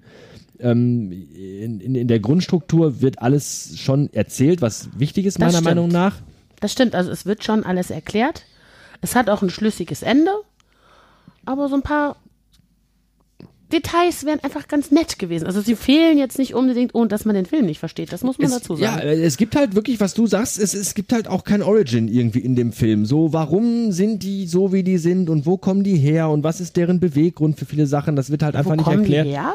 Wird ja teilweise angerissen. Angerissen, ja. Aber du hast noch Platz genug, um dir selber deine Gedanken darüber zu machen, wie die Vorgeschichte sein könnte. Es ist jetzt nicht äh, Wolverine Origins, ne, wo dann wirklich gesagt wird, woher Wo das kommt, das Detail, Ganze. äh, wo kommt's her, ja. Genau, Umso es ist keine faszin- Origin-Story. Umso faszinierender finde ich tatsächlich, dass Akira seit 30 Jahren wirklich auch einfach so alleine nur dasteht. Ähm, es gibt so viele andere Filme und Serien, die in den letzten Mhm. Jahren nicht nur Reboots erlebt haben, sondern auch Weitererzählungen und äh, Randfiguren und es gab Spin-offs. Ja. Es gibt seit 30 Jahren nur diesen Film und diese sechs Manga-Bücher. Es gibt einfach nicht mehr von Akira. Das finde ich irgendwie auch nochmal faszinierend, dass in den 30 Jahren nie einer gesagt hat, lass doch mal eine Serie daraus machen oder lass doch, gerade jetzt in Zeiten von Netflix, der dunkle Kristall, äh, ja, ein sicher. Kult, Kult, Gibt äh, Netflix Zeit, also kann ja noch kommen. ja, es mag sein. Also wir haben auch schon oft genug darüber gesprochen, Jan und ich. Ähm, es ist immer wieder im Gespräch gewesen, aus Akira einen Realfilm zu machen. Gerade jetzt vor kurzem wurde dies, die Veröffentlichung, die in zwei Jahren sein sollte, wieder verschoben. finde ich verdammt schwierig. Ich auch, weil es kann eigentlich, es kann eigentlich fast nur Kacke werden. gehen. Es kann nur schlecht werden, glaube ich. Äh, optisch vielleicht ein Highlight, ähnlich wie bei Ghost in the Shell, haben wir auch hier schon tausendmal darüber gesprochen. Ja. Ghost in the ich habe die Realverfilmung von Ghost in the Shell nicht gesehen. optisch großartig, wirklich ein, ein, ein, ein Manifest, ein, ein, ein ein Meisterwerk optisch, wirklich. Okay. Äh, storymäßig ganz, ganz dünn. Ganz, ganz dünn. Absoluter Schrotthaufen. Und äh, ich, ich fürchte, dass Akira das gleiche Schicksal droht und deswegen fände Ja. ich es vielleicht spannender, wenn man den Weg gehen würde, wie man es bei der Dunkle Kristall gemacht hat. Der Dunkle Kristall, äh, ein das Jim Henson-Klassiker ne? aus den 80er Jahren, äh, Puppentrickfilm, wirklich mit Handpuppen gemacht. Und wurde jetzt von Netflix als Serie nochmal neu aufgelegt, in dem gleichen Stil. Auch da Mhm. äh, nicht irgendwie jetzt als, als äh, Computeranimationsfilm oder sonst irgendwas, sondern da wurden auch wieder die gleiche Machart, Handpuppen. Es wurde wieder mit Handpuppen umgesetzt. Es wurde genauso gemacht wie vor 30 Jahren. Und wenn sich wirklich irgendwie ein Studio trauen würde, heute zu sagen, wir reanimieren das, aber nicht als Reboot oder erzählen die Geschichte neu, sondern wir machen einfach irgendwo weiter oder erzählen irgendwie eine Vorgeschichte zu Akira oder eine parallel laufende Geschichte, wäre ja auch möglich. Ja, klar. Und machen es in dem gleichen Stil wie diesen Film, könnte ich mir vorstellen, dass es gut werden könnte und Aber funktionieren für eine könnte. Serie wäre ja auch viel Platz. Also Absolut, Ja, genau. also die Material. ganze Vorgeschichte, wie sind sie dazu hingekommen? Wie ist der Dritte Weltkrieg entstanden? Natürlich. Ich glaube, Material gibt es ohne Ende. Die ganzen, Ähm, vor allen Dingen auch Akiras Geschichte zu erzählen. Ja, also ich glaube, Material wäre genug da. Wenn man es gut angeht und vernünftig handwerklich umsetzt, wäre da einiges rauszuholen. Ähm, man, man kennt das von Matrix, wo es diese, diese Special-DVD mit Animatrix gab, wo Die verschiedene Animatrix, Regisseure ja. die Geschichten erzählt haben, die parallel oder vor Matrix spielten. Ähm, wir kennen das von Blade Runner 2049, wo es Ja. auch diese drei, vier Filmchen gibt, die so parallel und kurz vor Blade Runner spielen. Also da sehe ich schon, schon äh, ein gewisses Potenzial, die Geschichte irgendwo noch ein bisschen äh, aufzudröseln und ein paar neue Zweige anzugucken, was parallel passiert ist oder was davor passiert ist. Aber bitte geht nicht hin und macht einfach Nein. eine Realverfilmung von dem Film, weil das äh, kann nur Kacke werden. Aber das ist mal. vielleicht auch einer der Gründe, warum der Film nicht angefasst wird, in dem Sinne, weil er so steht, wie er steht. Weil er ist so gemacht, er erzählt die Story, die er erzählen Ja, aber ich frage mich, wie das kommt, weil es gibt so viele Filme, Jan, bei denen Ähm, ich bis heute denke, warum habt ihr das nicht einfach so gelassen, wie es war? Warum, warum Mm. muss äh, Dschungelbuch real verfilmt werden? Äh, warum muss es jetzt einen dritten Ghostbusters geben, der ich bin mir sicher auch scheiße werden würde? Ich Das bin mir fast das- sicher. Ich bin immer noch entsetzt, dass ich vorhin gehört habe, es soll einen vierten Matrix geben. Ja, warum, warum macht man das? Ne? Und dieser Film wurde einfach 30 Jahre nicht angefasst. Ich bin froh darüber Vielleicht hat auch und frage mich trotzdem, warum. Vielleicht hat auch einfach jetzt, wer auch immer die Rechte hat am Akira Committee, dieses Komitee, das am Anfang gezeigt wird, meistens ist es ja die, äh, ist es ja der, der Regisseur beziehungsweise der Produzent des Films. Äh, Ich Vielleicht glaub, haben Akira die, liegt, glaube ich, wenn mich nicht alles täuscht, lass mich jetzt nicht lügen, ganz dünnes Eis. Ich glaube, die Rechte liegen gerade bei Sony. ja, aber nur die Publikationsrechte für den Film, nicht die Rechte an der, am Inhalt. Weiß ich gerade Verstehst du? Es kann auch einfach sein, die einfachste Lösung wäre zu sagen, dass die Produzenten und der Regisseur gesagt haben, nö. Ich gebe euch weder die Rechte für eine Vermarktung noch für eine Veränderung noch sonst irgendwas dieses Ja, aber die Rechte sind halt raus. Die, die Rechte sind raus, aber irgendwie Ja. äh, gab es in den letzten Jahren immer wieder mal Regisseure und Drehbuchschreiber, die wohl dran waren und es wieder verworfen haben. Ja, weil das Material einfach, so wie es in, als Animationsfilm verarbeitet wurde, es ist wahrscheinlich, konnte man das sehr gut machen. Das in real umzusetzen für ein Publikum, das aber nicht. Wir hatten ja auch darüber gesprochen, dass man theoretisch auch die, den, den kulturellen Hintergrund müsste man verändern. Und du müsstest das in dem, es ist stark in japanische Kultur eingebettet und du könntest das in einem anderen Publikum einfach nicht beibiegen. Ja, wenn es eine amerikanische Produktion werden würde, würden natürlich wieder viele Dinge, die in dem Film Also, Würde ich typisch. jetzt so nicht sagen. Meinst du? Dass man da jetzt die Kultur ver verbiegen müsste oder Nicht sonstiges. die Kultur im also, Prinzip. Aber Nee, die würden die Kultur einfach wegnehmen. Die würden den Film amerikanisieren. In dem Film, diese, diese japanischen Motorradgangs haben in Japan schon Ist eine eigene Subkultur. Ist, ist tief verankert als Subkultur. Ähm, das, das könntest du entweder nicht den Leuten hier klar machen, worum es da geht, beziehungsweise würde man Muss das dann. man das denn wirklich? Nein, natürlich Also bei einer nicht. Realverfilmung, man könnte sie doch auch einfach Motorrad fahren lassen. So, wie, aber wie. Also ne- man muss da gar nicht so weit denken, glaube ich. Ihr seid Ja. da viel zu verkopft, was das angeht. die Frage ist allerdings, wenn du das als Reboot machst, nehmen wir mal an, es ist tatsächlich eine amerikanische Ja, Firma. ist es denn nicht scheißegal, ob sie durch Shanghai oder durch New York rasen? Doch, Jetzt mal ganz ehrlich. Alleine der Titel schon. Nee, ich finde es eben nicht scheißegal, weil das ist eben auch das, was Ghost in the Shell gemacht hat. Ghost in Wahrscheinlich, the spielt Shell, wahrscheinlich wird es dann eh in Vancouver gedreht. ja, in Vancouver und Oder in Bavaria Filmstudios oder sowas. und Fufu fliegt durchs Bild. Nein, aber Ja. ich, es, es, natürlich kannst du den Film äh, auch Leuten ähm, nahebringen, indem du diese ganzen Tief- äh, oder, oder Hintergrundsachen nicht reinnimmst. Bin ich bei dir? Geht, klar geht das.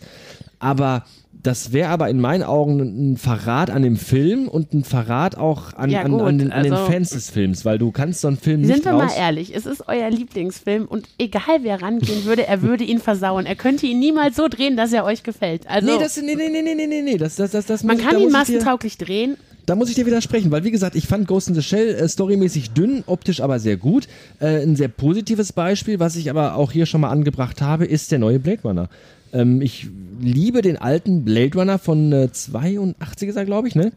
Ein großartiger Film und als ich gehört habe, äh, äh, Blade Runner soll neu verfilmt werden oder soll eine Fortsetzung von Blade Runner geben, dachte ich mir sofort, ach du Scheiße, warum? Warum wagt ihr euch da dran? Macht das bitte nicht, das kann nur Scheiße werden. Und Blade Runner 2040, Denis Villeneuve, finde ich, hat da einen unfassbar großartigen Film gemacht. Also Wirklich ich muss, einen großartigen ich werde Film. mich jetzt outen. Es, äh, ich, ich gehe mal davon aus, dass das nicht so viele Frauen hören, sonst würden die mich steinigen. Ah, es gibt eine Neuverfilmung. Es gibt eine Neuverfilmung von Dirty Dancing Okay, und ich finde sie besser als das Original. okay. Die Die ist schöner Glück nicht. erzählt, die Story. Okay. Die Schauspielerin ist auch ein bisschen sympathischer. Also wie gesagt, ich ein bisschen länger ist es auch, also es ist, als das Original. Ich verstehe zwar nicht, warum man Filme, die es schon gibt, nochmal drehen muss, auch mit derselben Story, aber Weil den Leuten wie gesagt, nichts ich mehr finde einfällt. tatsächlich die Neuverfilmung von Dirty Dancing besser als das Original und ich liebe das Original. Also Vielen Filmstudios fällt einfach nichts mehr ein. Es ist halt auch leicht verdientes Geld. Mhm. Wenn warum du muss man Buffy nachdrehen? Also Also warum hat Disney seine, viele seiner Zeichentrickklassiker jetzt als Realverfilmung rausgebracht? Äh, weil du ein neues Publikum, neues Publikum abgreifen kannst und weil einfach keine sind neuen es jetzt Ideen. aber auch jetzt, wenn man mal ehrlich ist, nicht so schlecht. ich habe tatsächlich, Also ich habe die Realverfilmung vom Dschungelbuch gesehen, die Realverfilmung von Aladdin. Die sind nicht schlecht. Also höre ich, hör ich von vielen, höre ich von vielen. Ähm, muss ja auch nicht so sein. Ich denke mir halt nur, ähm, muss es denn sein? Verstehst du, muss, muss es, warum, Der Film, warum ja, kann warum man, einen muss es nicht, aber mit den 3D-Effekten, die man heutzutage hat, kann man es machen. und Ja. einen Haufen Geld damit verdienen? Ja, du hast natürlich immer heutzutage, äh, pff, gut, man kann jetzt sagen, mit 3D, äh, mit Computeranimationen kann ich das machen, was ich früher nicht konnte, aber die Filme waren halt gezeichnet. Da konnte ich Ja. halt auch machen, was ich Im wollte. Prinzip ja. Ähm, auch nicht, ja gut, auch nicht immer. Ja, aber sie sind ja auch Mm, nicht eins zu eins. Also Nee, nee, Nein, schon richtig. Das ist klar. Es handelt sich halt um ein Remake, eine neue. Das ist so wie Shakespeare, als wenn du jetzt weißt, es gibt ja x verschiedene äh, Variationen, wie du Romeo und Julia oder Ja. von mir aus Hamlet neu auf die Bühne bringen kannst. Das ist klar. Neue Nur halt, es ist ein milliardenschweres, eine milliardenschwere Unternehmung. Also bei einem, bei einem, Geld reingesteckt genau, bei einem weiter. Bühnenstück, bei einem, bei einem, bei einem, es gibt ja immer wieder Inszenierungen von verschiedenen Regisseuren zu Richtig. verschiedenen äh, äh, Theaterstücken. Genau. Da ist es aber tatsächlich so, dass der jeweilige Regisseur dann einfach auch wirklich seine Sicht der Geschichte erzählen will. Mhm. Genau. Bei Disney sitzt aber vermutlich keiner, der sagt, ich habe Nee. eine Vision, seit 25 Jahren will ich den Film so und so erzählen, jetzt kann ich es endlich machen. Nee, da sitzt einfach einer und sagt, wir, wie kommen wir nächsten Monat am- besten schnell an Geld? So, Ja, gut, klar. so, das ist einfach so. Und ähm, hat hab- schon mal funktioniert, kann dann vielleicht ja, natürlich, natürlich. Das, das, das ist immer so. Natürlich willst du. Vampire gehen immer, also können wir ruhig Buffy dann nochmal machen. Ne, warum warum gibt es einen dritten Ghostbusters? Äh, ich glaube nicht, dass Meinst du jetzt den mit den. Frauen? Nein, nicht. Nee, Nee, nicht. der Das zählt Reboot. nicht. Das ist das, ein Reboot. Ah, okay. Der auch scheiße ist. Und dann gibt's jetzt das Wobei ich dann aber den- ganz klar sagen muss, nicht wegen den Frauen. Wirklich Nein, nicht nein, wegen nein. den Frauen. Der Ich habe ihn ist- nicht gesehen, Der Humor ist einfach platt. Die, Sei- haben sei ein, froh. die haben einen Scherz und den wiederholen sie immer und immer Ja, wieder. der ist einfach schlecht, Das- der Film. Tut mir leid. Chris Hemsworth ist vielleicht ein Hingucker, aber er eignet sich nicht als Janine-Ersatz. Danke. Ähm, Ghostbusters Afterlife soll jetzt kommen. Nach vieler Bekniung wahrscheinlich von Seiten von hier, wie heißt er? Nicht einer von den Schauspielern schon tot? ja, Ja. derjenige, der Egon gespielt Ja, hat. genau. Dieser lange Dürre, ne? Ja. Ähm, wie heißt ähm, er? ähm, ähm, Komm schon, komm schon, komm schon, komm schon. Immer wenn es immer wenn's drauf ankommt, fällt es einem nicht ein. Ne? Ich finde es immer wieder faszinierend, wie viele Schauspieler du überhaupt mit Namen kennst. Und die Synchronsprecher noch dazu. Also, ich denke halt einfach immer nur ganz Zeit jetzt gerade bei Ghostbusters Afterlife, deutscher Untertitel, Leben am Arsch oder? ich weiß es nicht. Vermutlich. Das ist ungefähr so auch The Box Harold Office. Ramis heißt der Mann Harold- übrigens und ich Harold habe jetzt nicht Ramis. gegoogelt, es ist mir gerade eingefallen. Richtig, Harold Ramis, Friede seine Asche. Ähm, alleine deswegen ist das ein Projekt, der schon seit Jahren in der Mache und es ist nie irgendwas draus geworden. Das ist natürlich, aber das wäre dann zumindest noch mehr oder weniger eine Fortsetzung schon von bestehenden Sachen. Du könntest, wie Sven gesagt hat, als Animation eine Fortsetzung machen von Akira. Und überleg mal, im Gegensatz zu Akira, der tatsächlich als Meilenstein einfach immer noch da steht, Ghost in the Shell hat Reboots erfahren, verschiedene Variationen eines Themas.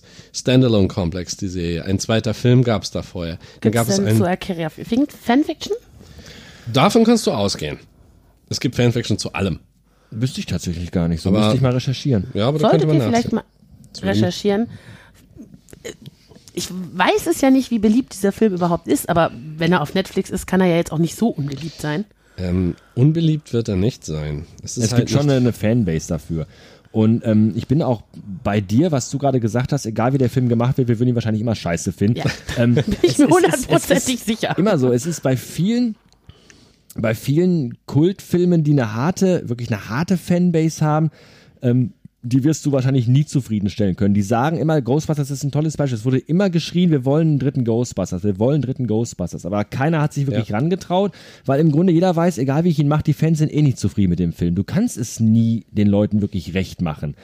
Ne? Und ähm, sicher wäre eine Realverfilmung von Akira mega spannend, aber ich habe einfach so, ich habe es irgendwie im Urin, dass es einfach scheiße werden wird, weil ich mir nicht vorstellen kann, dass man das so machen kann, dass die Leute, die den Film seit 30 Jahren kennen und lieben, zufrieden sind und dass gleichzeitig auch äh, ein neues Publikum trotzdem noch angesprochen werden kann mit dem Film. Das ist einfach schwer. Die Thematik von dem Film ist schwer äh, an ein neues Publikum zu bringen, weil wir in einer Zeit leben, in der wenig Filme neu gemacht werden, sondern in der einfach viele Filme rebootet werden.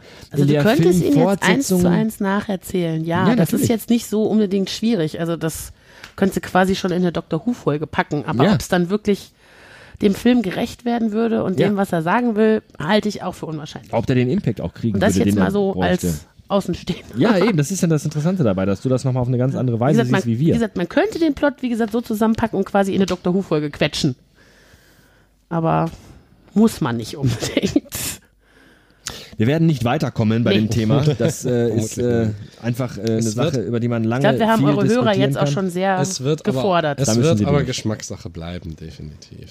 Da, da äh, gibt es ja, aber keine das kannst du Regeln. dann mit jedem Film machen. Natürlich, natürlich, weil ich habe ja gesagt, Kunst ist subjektiv. Lass Und- fünf Leute einen Film gucken, du kriegst fünf verschiedene Meinungen. Natürlich, immer. Ist ja auch legitim. Mhm. Was ich mir wirklich wünschen würde, wäre statt einer Realverfilmung, wäre echt eine Fortsetzung oder eine, eine Spin-off-Geschichte Ja. oder eine, eine, Prequel. Prequel-Geschichte. Würde ich Äh, mir auf jeden Fall angucken. Auch als Zeichentrickfilm, die nochmal so Mhm. ein paar andere Dinge beleuchtet, äh, die vielleicht ein bisschen ein Gesamtbild schaffen, dass man den Film vielleicht anders sieht oder, oder besser versteht Mhm. und einfach äh, äh, das Ganze rund macht. Das, das, das fände ich ganz schön. Ja, genau. Und Ja. Einfach, dass auch dann in die Ästhetik passt und diesen Film als Quelle dafür nimmt und er möglichst versucht, sagen wir mal, nicht zu sehr davon abzuweichen oder irgendwie Redcons zu machen zum Beispiel. Dann, oder du machst eine komplett eigene Story davon. Je nachdem. Oder, und das wäre auch noch mal eine eine Möglichkeit, Musical. Yep, yep, yep. Da kann man dann, da kann man dann richtig schön den Soundtrack ausbreiten auf zweieinhalb Stunden. Broadway Musical Akira. Oh. Gut, ähm, ich würde sagen, wir drehen uns im Kreis. wir sind alle der Meinung, Akira äh, als Realfilm wird scheiße. Aber wir lassen uns gerne eines Besseren belehren. Aber so als Standalone, wie er jetzt ist, auf jeden Fall ansehen. Ja, wir haben heute sehr, sehr kurz nur über die Minute gesprochen, die wir gesehen haben. Aber es ist auch eine Minute, in der nicht so viel zu sagen gibt. Nee. Ähm, vielen lieben Dank, Yvonne, dass du äh, uns Vielen schon mal Dank, dass so ich ein dabei sein durfte. bisschen äh, einen kleinen Einblick gegeben hast, wie du das Ganze als äh, neu Akira-Gucker siehst. Und äh, möglicherweise war Yvonne heute auch vielleicht nicht zum letzten Mal mit dabei. Wir werden einfach mal sehen, wie sich das in Zukunft so entwickelt und gestaltet. Wir sind dafür alles offen. Wir haben noch massenhaft Minuten vor uns. Und wir haben noch ein ganzes bisschen Film vor uns, genau. Und ähm, vielleicht hat Yvonne das ein oder andere Mal nochmal Gelegenheit und Zeit, sich damit einzuklinken und nochmal ihre so unschuldige, jungfräuliche Art und Weise auf den Film, äh, Ja. äh, Definitiv. den Blick auf den Film uns Ja, äh, es- mitzugeben. Es ist halt so, wir haben dann normalerweise, wir führen ja immer einen Dialog über den Film und wie wir ihn kennen und wie wir ihn sehen. Und vielleicht sind wir auch ein bisschen zu tief schon drin in dieser Grube dann. Und es ist immer schön, wenn man einen frischen Blick darauf hat. Das ist richtig. Wie gesagt, ich danke, dass ich dabei sein durfte und ich freue mich, wenn ich nochmal mitmachen darf. Sehr gerne. In diesem Sinne wünschen wir ein schönes Wochenende Mhm, kommt gut rein, und sagen bis nächste Woche Montag. Mach's gut. Ciao. bleibt uns gewogen.